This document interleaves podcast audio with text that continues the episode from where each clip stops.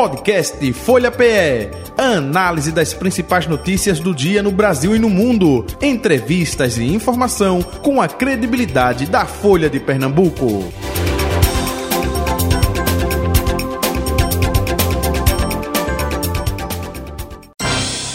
Folha Política. Nossa entrevista de hoje com a deputada do PSOL, Dani Portela, com a gente aqui na bancada da Folha FM. Deputada, muito bom dia, seja bem-vinda. Bom dia, Jota. Bom dia a todas as pessoas que estão ouvindo e acompanhando a Rádio Folha FM nessa manhã. Betânia Santana, colunista de política da Folha de Pernambuco, também com a gente. Bom dia, Betânia. Oi, Jota, bom dia. Bom dia a todos que nos acompanham. Bom dia, deputada, que hoje chega cheia de vida. Hum, literalmente.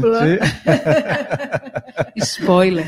Retomando os trabalhos legislativos hoje, cheia das novidades. É isso, deputada? Isso. Que novidade é essa, deputada?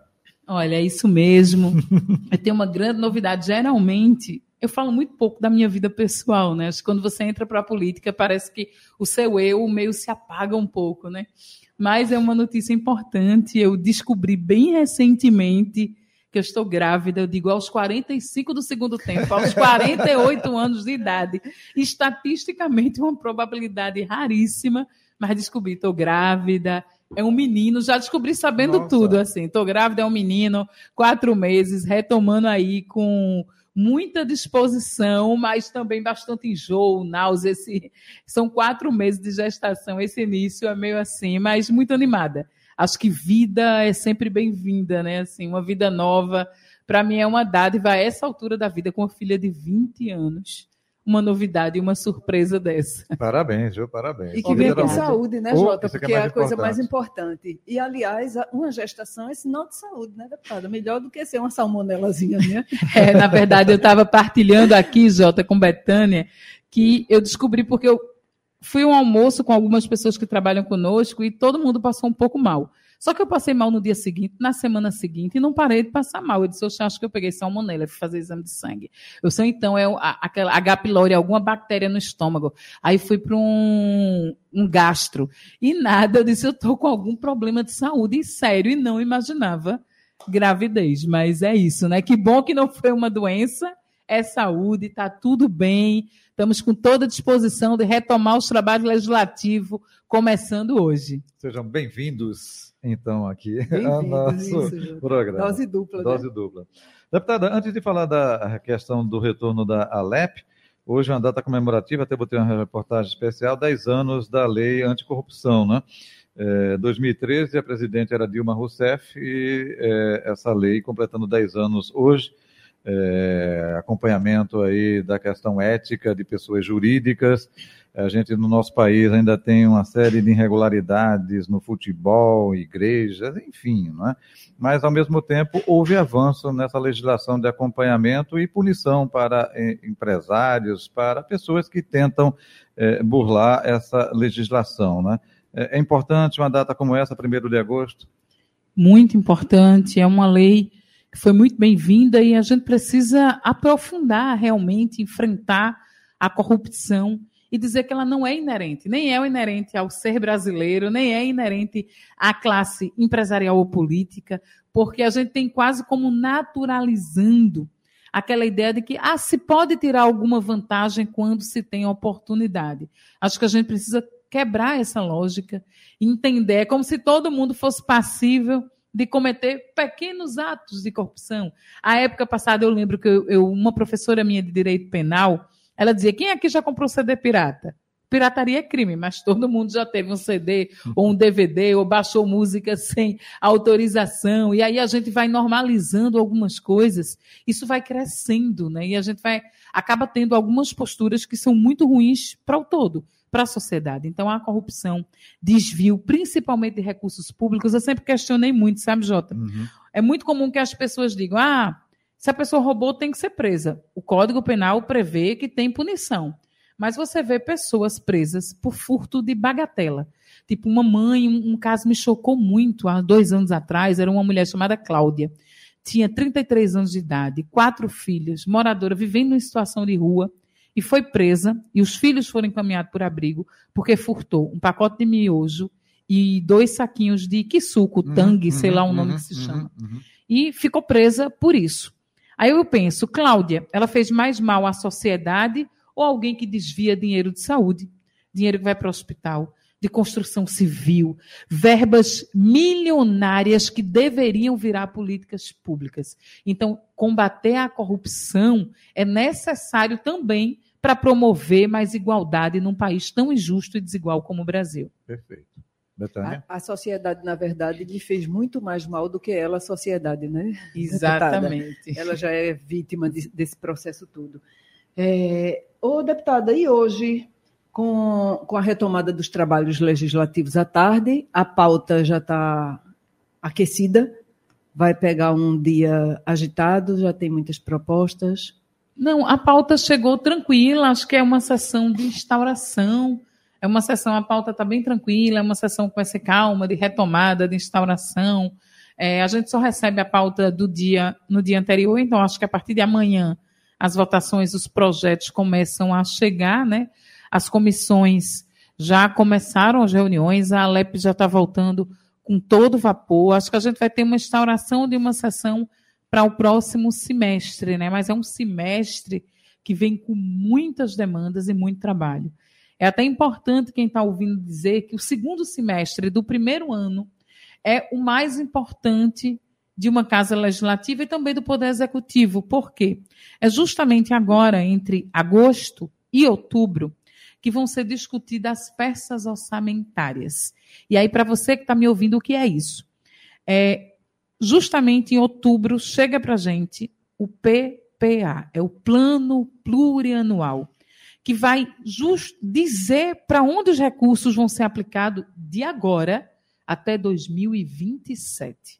Então, vai gerir todo o governo Raquel Lira e o primeiro ano do governo subsequente. É a peça mais importante que está sendo discutida agora. Então, é importante você que não esteja alheio a essa discussão. Porque aquelas promessas de campanha, aquela plataforma de governo, ela precisa ser execuível.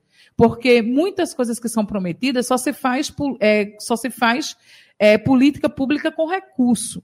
E agora vai ser discutido as diretrizes desse orçamento, quais as prioridades dessa atual gestão, se é segurança, se é saúde, se vai ser estrada, quais os sujeitos e sujeitas que vão aparecer prioritariamente nesse orçamento e o plano plurianual. É a principal peça de um governo inteiro. Agora você vai ver a marca do governo Raquel Lira. Não vai mais dizer, ah, eu não tenho orçamento para isso porque foi do governo anterior. É o orçamento do atual governo sendo decidido e que vai ser projetado para o próximo governo. Uhum. Então, é, a, é o semestre mais importante na Casa Legislativa, na minha avaliação.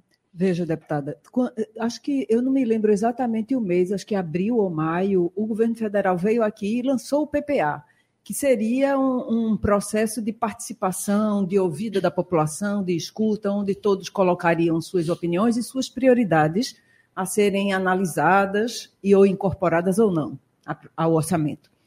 Aí, nesse encontro, a governadora, inclusive, falou que também teria o PPA local. Eu não sei, eu não vi mais nenhum comentário se isso avançou ou não, mas já vi que a senhora se dispôs a fazer essas plenárias, a ouvir essa população e começar os trabalhos essa semana. Confirma, deputada? Confirma, confirma. Na verdade, é, a comissão que eu sou presidenta é a comissão que a gente sempre diz, é a Comissão de Direitos Humanos. Isso. E para aí. Só que ela é Direitos Humanos, Cidadania e tem o PP, Participação Popular.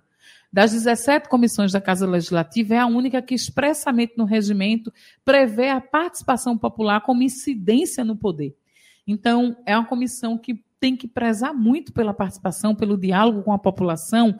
E você que está ouvindo, a Assembleia Legislativa de Pernambuco, por meio dessa comissão, nós vamos realizar sete plenárias. Vai começar esta semana e vai até meados de setembro, descentralizadas por regionais é, havia muita reclamação para a gente que tudo que acontecia descentralizado só ia para Caruaru ou para Petrolina. Então a gente procurou atender outras regiões, infelizmente, devido ao tempo, o tempo é curto, vai ser insuficiente, não vai dar para a gente rodar muito. Vão ter algumas plenárias que vão ser aqui na metropolitana, mas lá no site da Assembleia Legislativa já está disponível uma aba para um Google Form para sua participação. Você que está ouvindo, você pode entrar lá, deixar um comentário, uma proposta, porque a gente vai coletar, vai ouvir, coletar e ver aquela coisa que você diz: ah, essa promessa de campanha que nunca se cumpre, ah, esse hospital que foi prometido, uma UPA que não saiu, uma escola. Agora é a hora de incidir. Se não incidir agora, é para os próximos anos desse governo. Se não tiver agora, não pode se fazer. Então, é um período crucial para que a população realmente abrace, venha, participe presencialmente, mas também tenha a possibilidade de ir lá e colaborar de maneira pela, pelo site da Assembleia Legislativa, né? E eu quero chamar você que está ouvindo a participar a cobrar, contribuir, porque no final dessas escutas a gente vai produzir um documento. E esse documento e essas propostas, as propostas que foram viáveis, né, porque tem algumas propostas que não cabem nem ao Poder Legislativo nem ao Executivo, as propostas execuíveis, elas vão ser levadas pessoalmente por deputados e deputadas até a governadora para que parte delas seja incorporada, se a governadora assim achar necessário. Se não, nós vamos utilizar essas escutas também ou, paralelo a isso, não substituindo isso, a gente vai entregar à governadora o documento, vai fazer o apelo para a incorporação dessa escuta, que não é uma escuta de Dani ou do deputado A ou B ou C, é uma escuta da Assembleia Legislativa para a população de Pernambuco. A gente também pode transformar essas propostas em emendas. Quando a peça orçamentária ela chega na Assembleia Legislativa, elas podem ser emendadas. O que é isso? Existem três tipos de emendas. Existe a supressiva, que você vai lá e retira uma parte do texto que você acha que não é importante ou relevante. Tem as emendas modificativas, que você muda alguma palavra, altera. E as emendas também, que são, elas podem ser supressivas, modificativas, também acrescentar coisas novas, trazer sujeitos e sujeitas que são prioritários. Mas o importante é que, mesmo como líder da oposição, a gente entende esse movimento do conjunto da sociedade de Pernambuco. Seja deputado da base, de oposição ou deputado independente, todo mundo deve fortalecer a construção dessa peça orçamentária, do plano plurianual, que vai gerir a política nos próximos anos até 2027. Então é preciso que todo mundo abrace e Pernambuco também. É possível, depois disso, fazer alguns ajustes, continuar na discussão, porque o tempo vai ser bem curtinho, não é? A, a, gente tem o que? Agosto e setembro, praticamente, agosto já começando hoje. É, infelizmente, como é, o recesso né, veio, atrapalhou um pouco, a gente estava esperando algumas definições em, em junho da Alep, a gente vai ter um tempo curto, mas a gente tem tempo para ajustar até a votação do projeto de lei. Que tem que ser esse ano. Que tem que ser esse ano.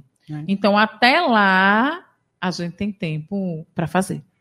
E, e, essa pauta, além, além desse PPA, a, a senhora acredita que o, o, a retomada dos trabalhos na Alep recomeça de forma mais tranquila entre legislativo e executivo, esquecendo mais ou menos os problemas que, que ocorreram no primeiro semestre?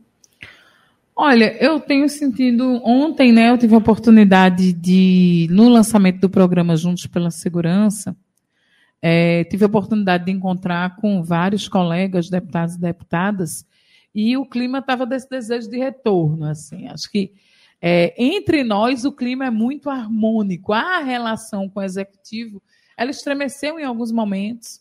Acho que desde o início da chegada, pela ausência de transição, de escuta, de participação, pela tentativa, e tentativa só não, né? Pela influência do Poder Executivo na montagem das comissões, os projetos, a relação tensa com algumas categorias, como os professores. Então, foi um primeiro semestre que essa relação teve vários pontos baixos, assim, né? Mas é, eu acho que agora no segundo semestre, alguns partidos eles vão se consolidando na base da governadora. Alguns parlamentares já começam a se movimentar, não é uma base sólida. E mais uma vez eu repito, a gente inaugura é, regimentalmente uma bancada chamada de independente. E essa bancada, ela tem representações desde partido de esquerda a partido de direita. É uma bancada heterogênea e que corre o risco de a governadora ficar refém a cada projeto importante de ter que, no varejo, deputado por deputado, negociar o voto. Isso tem acontecido. Então, acho que precisa se consolidar.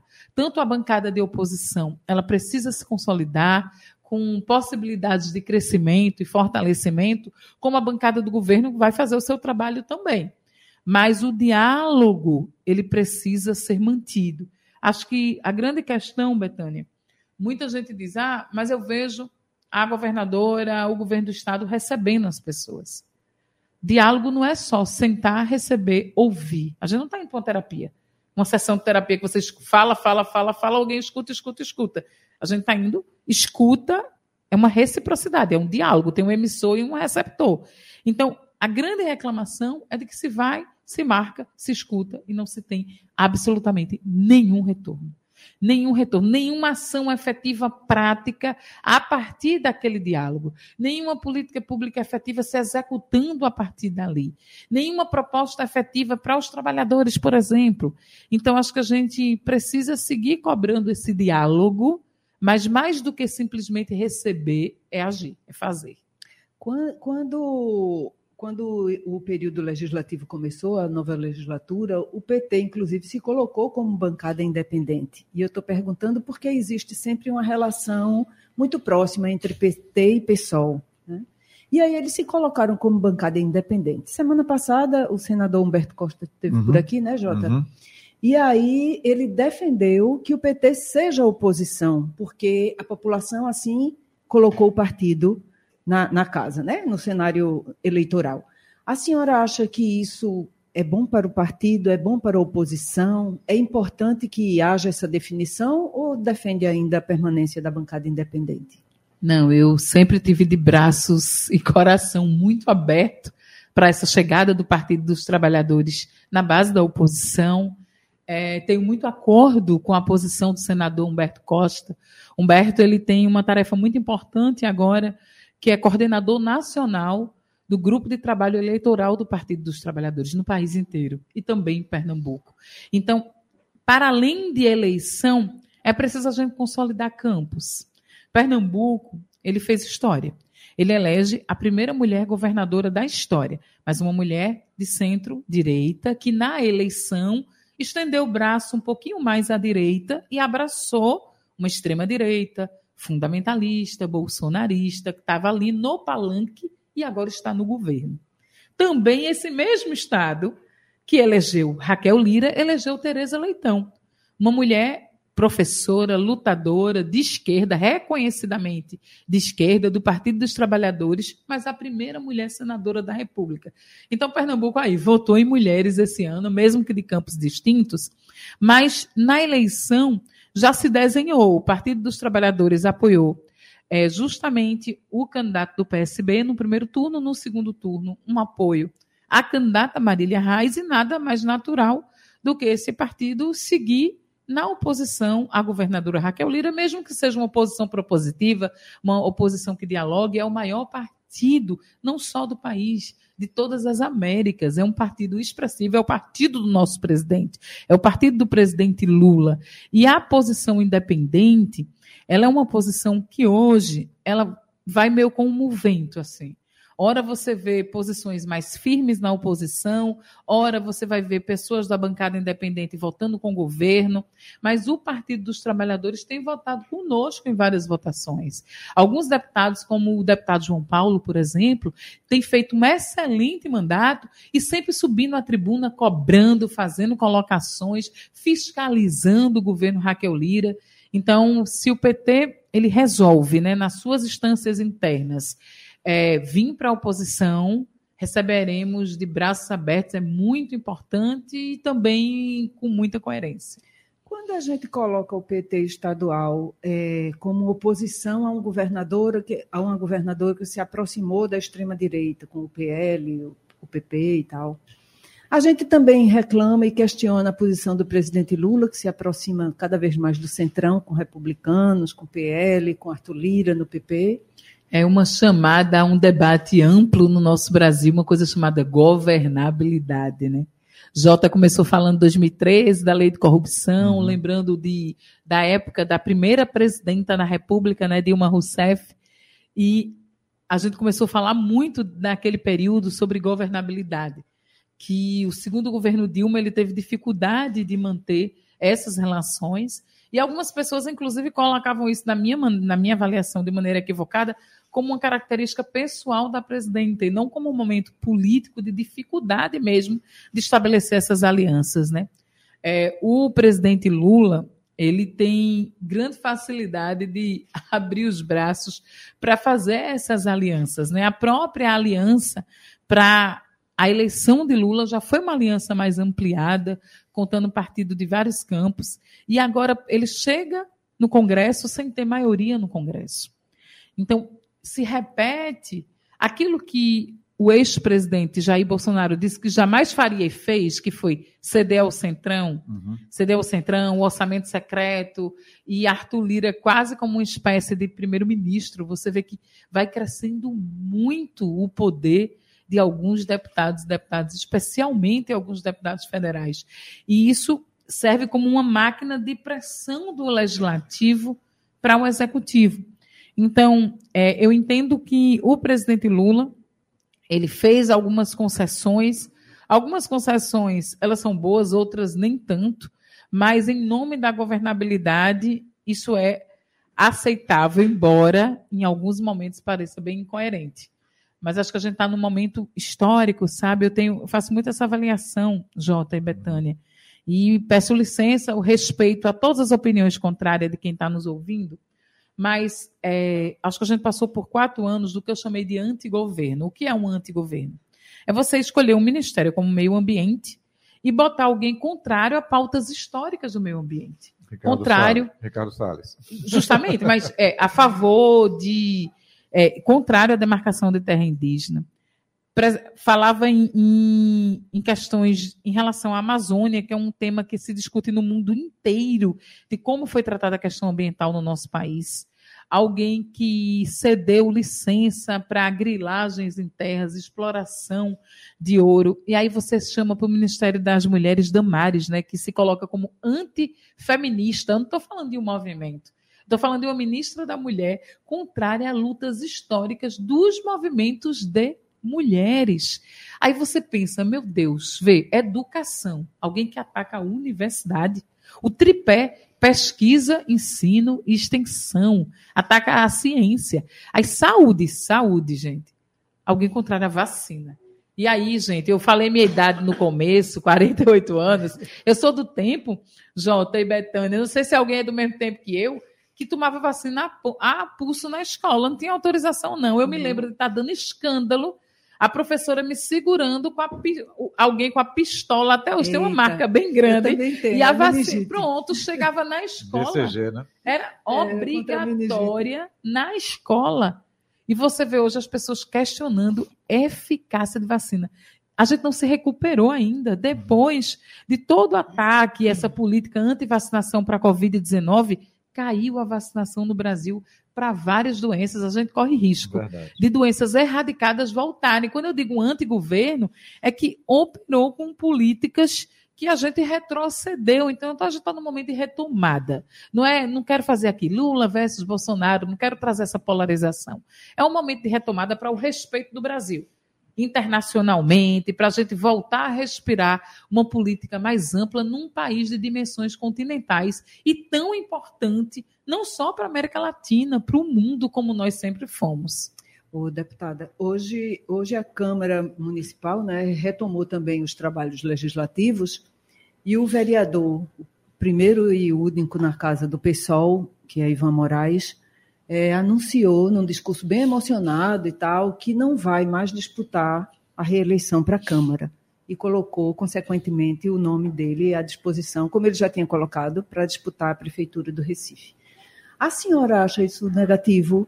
A possibilidade de perder um nome forte como ele na Câmara do Recife? Deixa eu completar a pergunta. Favor, isso é uma estratégia do partido, é? ou seja, para causar um rodízio eh, de pessoas dentro do partido para se candidatar ou é a opinião, algo pessoal do próprio Ivanzinho? É, deixa eu só falar para vocês, né? Primeiro, só, só uma, me per, permite uma Sim, correção, Betânia. Ele é o primeiro, mas não é o único, né? Ah, sim, é, é ele. É só. É, foi, tem, hoje tem é, as pretas juntas, né? Débora isso, e a vereadora isso, Elaine. Isso, desculpa, Mas desculpa, foi o primeiro isso. vereador eleito em 2016 pelo nosso partido. Na reeleição, desculpe, na reeleição, reeleição é que é. foram os dois, né? É, exatamente. certo. Eu fui eleita com ele, né? E elas foram as minhas suplentes. E aí é importante dizer, vou responder aos dois juntos, né? uhum. né? Ivan foi eleito no em 2016, foi o primeiro vereador eleito pelo PSOL, vindo do terceiro setor de construção com ONGs, vindo desse campo que não era um campo diretamente da política institucional. Tem um mandato que eu considero um mandato excelente, um mandato muito bom, eu passei dois anos como vereadora e foi muito bom atuar conjuntamente com o vereador Ivan em pautas como direitos humanos, direito à comunicação, direito à cidade, várias pautas que são centrais para Ivan. Mas desde 2016, Ivan ele ingressa num movimento nacional chamado Ocupa Política, que já defendia a não reeleição. Então, quando Ivan assumiu a posição política dele, ele já assumiu dizendo que, no máximo, concorreria a uma reeleição. Assim, eu tenho todo o respeito político à posição pessoal e política dele, do grupo que representa, mas, ao mesmo tempo, eu lamento um pouco porque é, sai uma cadeira do PSOL e é importante manter uma cadeira no PSOL. Acho que Ivan já tem um público consolidado, um eleitor consolidado e voto não se transfere. É muito difícil o voto de um político, não sei, a não ser o voto fisiológico, esse voto que vai de pai para filho, para neto, que se perpetua. Mas o nosso voto do pessoal é um voto de opinião. Então, é um voto que se constrói de uma outra maneira. Né? Eu acho que a gente é, ganhou muito nesses anos com o mandato de Ivan, mas eu respeito muito a escolha dele. Sobre a questão de candidatura à prefeitura, é, nós começamos essa semana um processo de congresso do nosso partido, que são escutas nacionais. A gente vai de agora até novembro passar por etapas municipais no país inteiro, a etapa estadual e a etapa nacional do congresso, onde a gente vai definir as diretrizes do nosso partido, PSOL, para os próximos três anos e também passa por esse debate discutir 2024, né? É, eu Hoje, dentro do partido, eu faço parte de uma outra tendência distinta da do vereador Ivan Moraes. Então, é importante colocar para quem está ouvindo que a gente vai sair desse congresso com uma unidade. Eu já tinha colocado meu nome à disposição para candidatura a prefeita. Qualquer pessoa afiliada ao partido pode colocar seu nome para disputar uma eleição e o vereador Ivan está fazendo o mesmo. Mas a gente tem que sair com uma unidade. E qual é a unidade? E essa unidade a gente precisa ter, né? E independente do setor que você está dentro do partido político, é que a gente vai defender que exista uma candidatura do PSOL. Por quê? O PSOL hoje está federado federado com a rede de sustentabilidade. Para quem não entende, federação não é só a antiga coligação uhum. que você se junta para concorrer a uma eleição. É um casamento muitas vezes arranjado, daqueles que você conhecia o noivo e a noiva no altar, mas é um casamento que tem que durar quatro anos. Isso vai influenciar a eleição de 24, a eleição de 26 ainda, né? Então, é um casamento longo, que não é só para uma eleição, e que a gente está federado. Então, também tem o desejo do deputado federal Túlio Gadelha de disputar a eleição. Então, acho que a gente precisa sair com um consenso que o nosso partido foi o primeiro partido a fazer oposição à governadora Raquel Lira, que a gente assumiu a liderança dessa oposição na chegada da Alep e que a gente precisa de um candidato que represente esse campo. Eu estou falando especialmente da posição do deputado federal Túlio, que de maneira isolada e individual, inclusive da própria rede, tá? Uhum. É, foi aprovado desde a eleição passada na federação o nosso apoio a Marília Reis. Túlio tomou uma posição distinta do que foi decidida pela Rede de Sustentabilidade, o seu próprio partido e o PSOL federados. Então, nós dialogamos com várias pessoas da rede, um partido que é aliado do nosso campo, para que a gente tenha uma candidatura que esteja dentro desse campo. Oposição ao governo Raquel Lira. É importante. Se a candidata vai ser Dani Portela ou vai ser Ivan, o partido vai ter muito tempo para debater. E eu não vou aqui puxar sardinha para mim, mas eu só acho importante é, a gente entender o que significa no momento que Pernambuco ele vota em mulheres, ele dá uma resposta para a governadora, ele dá uma resposta para a senadora, a importância, até agora não tem nenhuma mulher que eu saiba pré-candidata à prefeitura do Recife no próximo ano. Eu vi especulações com o nome da vice-governadora, mas não vi até o presente momento nenhuma movimentação. Clarissa Tércio dizia, ora vem para Recife, ora é para Jaboatão, então especulações, mas nenhum nome ainda posto. E se a gente fala num estado de maioria de mulheres, e um estado agora mesmo, com o censo que saiu no BGE, majoritariamente de pessoas negras, somando negros e pardos, a importância de uma mulher negra nessa prioridade é a nossa defesa. Assim, a nossa defesa, mas são dois excelentes nomes. Ivan é um querido, uma pessoa que eu ando ombro a ombro e que eu respeito muito. Ainda, ainda dá tempo, Jota? Hum, bem rapidinho. É só se ela responder rapidinho. Prometo. Promete. É, a senhora considera meio que um, um, um suicídio parcial sair o pessoal marcar uma disputa contra a prefeitura do Recife, por exemplo, João Campos, que tudo indica hoje que o cenário é totalmente favorável a ele. A gente perde uma, uma vaga na Câmara do Recife e corre o risco de perder uma disputa eleitoral à prefeitura. É o que chamam de candidatura olímpica, né? É um pouco é. disso, né? Olha, eu quando em 2018 eu entrei para a política como candidata a governadora, muita gente dizia quem é Dani, quem é Dani, eu nunca ouvi falar, não sei quem é. Eu nunca tinha sido candidata nem a síndica do meu prédio, Jota. E aí a primeira vez que eu entrei foi para ser a candidata a governadora do estado. Mas tendo a consciência de que eu não venceria aquela eleição. Mas a gente tinha um projeto, a gente queria apresentar propostas para Pernambuco, a gente queria reforçar o campo da esquerda. Eu venho de uma construção, eu sou uma mulher militante no movimento feminista, militante no movimento negro, na rede de mulheres negras de Pernambuco, e a gente queria trazer os nossos debates, as nossas sujeitas prioritárias para o centro do debate político. E foi muito importante lançar a candidatura naquele momento, mesmo contra a maré. Uma candidatura que não era expressiva, recebi 50 mil reais, 53, eu acho, para aquela eleição e terminei em terceiro lugar. Então, acho que Recife ele tem espaço para uma candidatura de esquerda. É, o governo de João Campos está ali, na, o PSB está ali na esquerda, ora centro-esquerda. É um governo que tem sido avaliado, mas tem amplos setores da sociedade que ainda desejam votar numa candidatura mais à esquerda. E acho que isso também reflete a própria força da construção de Marília Reis. Quando Marília foi candidata, mostrou que tem pessoas, sim, vieram dois candidatos em 2020 do mesmo campo. Marília, inclusive, veio do PSB. Mas a ida de Marília para o segundo turno mostra que tem muita gente para conquistar, que a gente precisa juntar para reforçar esse campo popular da esquerda democrática. Eu tenho uma tarefa que acho que é importante cumprir, que é importante também assumir esse desafio. E seria uma, essa, esse desafio político, e acho que tem muito pano para manga aí para construir. Tem muito tempo, né? Muito tempo ainda é, daqui para lá. Né? Cada vez menos. Menos. Né?